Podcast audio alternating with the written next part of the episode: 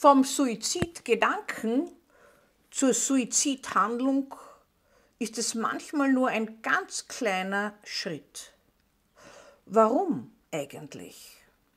Wir wissen, dass viele Menschen, man könnte sagen fast jeder, im Leben schon einmal daran gedacht hat, sich das Leben zu nehmen. Aber die wenigsten tun es. Trotzdem wissen wir, wenn man sich überhaupt mit Suizid länger beschäftigt und intensiver beschäftigt, wie zum Beispiel auf welche Art könnte ich denn mir das Leben nehmen, im Internet recherchieren anfängt, äh, überlegt, wie es am schnellsten geht oder was ich äh, alles brauche, um mir das Leben zu nehmen, dann haben Sie schon eine erhöhte Gefährdung dass sie diese Gedanken leider umsetzen. Wir wissen, dass alles zunächst in der Fantasie, in der Vorstellung beginnt. Selbstmord ebenfalls, ebenso wie Gewalttaten. Auch Selbstmord ist eine Gewalttat, nur ist man selbst Täter und Opfer im Unterschied zu Gewalttaten, die, andere, die an anderen erfolgen. Neben der ersten Überlegung, neben der näheren Befassung, wie ich das mache und welche Methoden es gibt, kommt es dann auch immer wieder zu einem Rückzug von der Außenwelt. Die Arbeit wird vernachlässigt, die Familie wird vernachlässigt und hier sollte schon ein Warnsignal sein für alle Angehörigen. Wenn jemand im Wesen verändert ist, wenn man weiß, er ist in einer Krise, äh, wenn man weiß, er hat eigentlich viel Enttäuschung und Leid jetzt und ist nicht mehr zugänglich, dann sollten die roten Lämpchen aufleuchten. Und man sollte es ansprechen. Sprechen Sie es auch an mit Ihren Angehörigen, wenn Sie das Gefühl haben, es denkt jemand daran, aus dem Leben zu scheiden. Lassen Sie es nicht unausgesprochen.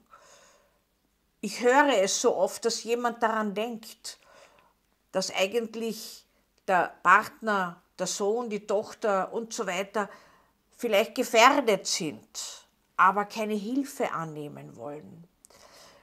Machen Sie ein bisschen diese Menschen offener. Wenn Gefühle ausgesprochen werden, müssen sie nicht mehr ausgelebt werden in dem Sinn. Das Negative muss nicht mehr gehandelt werden. Und wir wissen, dass Menschen gewisse Phasen durchlaufen. Vom ersten Selbstmordgedanken bis zur Handlung gibt es eine Reihe von Durchgangsstadien. Und da kann man immer noch zurück, immer noch zurück. Zunächst wird es erwogen, wäre das nicht eine Möglichkeit, das haben fast alle. Ich habe Ihnen schon einmal erzählt in einem früheren Video, auch ich habe das schon gehabt. Aber warum kommen manche zurück und andere wieder nicht? Das liegt daran, dass in manchen doch noch konstruktive Mechanismen am Werk sind und diesen Todeswunsch, diesen Auslösch, Erlösungswunsch, wie ich das manchmal formuliert höre, wieder auf die Seite legen.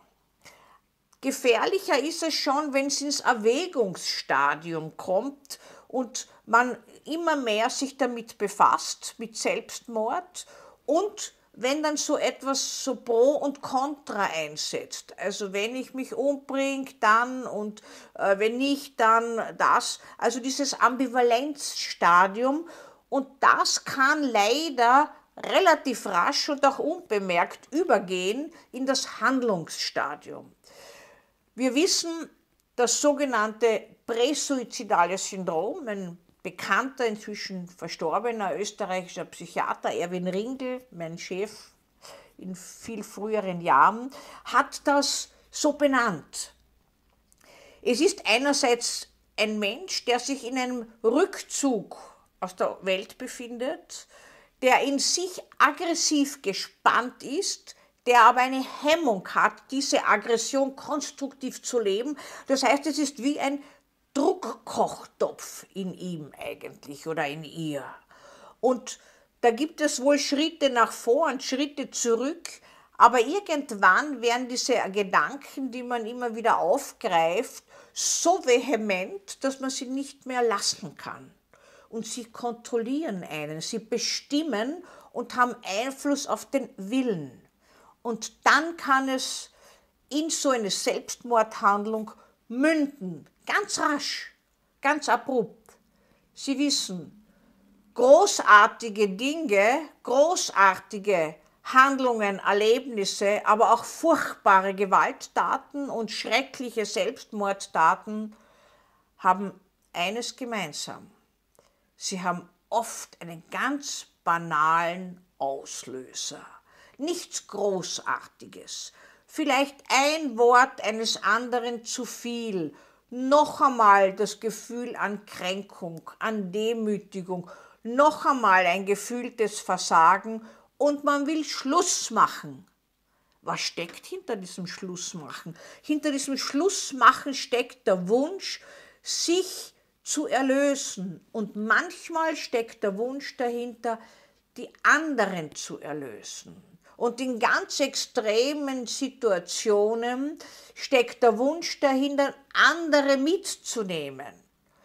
Wenn das ein erweiterter Selbstmord ist, dann bin ich mit diesen anderen ganz in Liebe verbunden und ich will sie nicht in dieser Welt lassen, weil ich zum Beispiel depressiv bin, weil ich keinen Ausweg mehr sehe, weil ich das Gefühl habe, sie sterben ohne mich, gehen unter oder kriegen einfach Böses und Leidvolles ab. Und in anderen Fällen kann eine Selbsttötung auch eine Reaktion auf eine Gewalttat sein. So viele Möglichkeiten des Selbstmords es gibt. Es gibt gar nicht so viele Auslöser dafür. Die Gefährdung ist im Grunde in jedem vorhanden.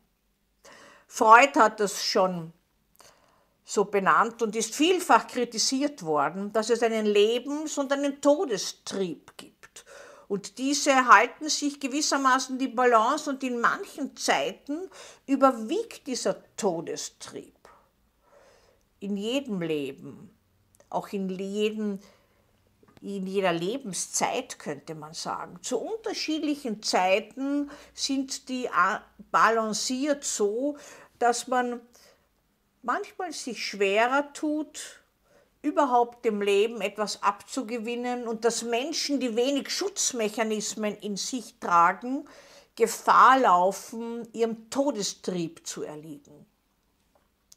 Der Todestrieb bildet sich in vielen Kleinigkeiten im Leben ab, werde ich Ihnen später noch einmal erzählen, aber natürlich auch in Selbstmord, auf ganz verschiedene Art und Weise und auch in jeder Gewalttat.